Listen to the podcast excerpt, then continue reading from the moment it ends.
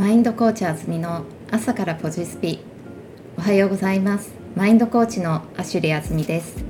ついに90回目を迎えました。3ヶ月が経っていたみたいです。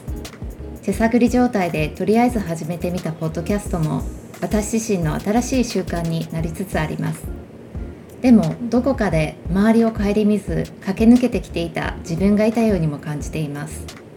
なので今日は思い切ってこんなインスピレーション立ち止まる。駆け抜けている時って前は見えていても周りが見えていなかったりします。前に進んでいく快感は素敵だけどそこにある豊かさを逃している可能性もあります。だからシンプルに立ち止まってみることあえて普段しないことをしてみること慣れないことをするのは不快感を伴うかもしれないです。こんなんでいいのって不安になるかもしれないです。でも新しい経験から味わう新しい体験。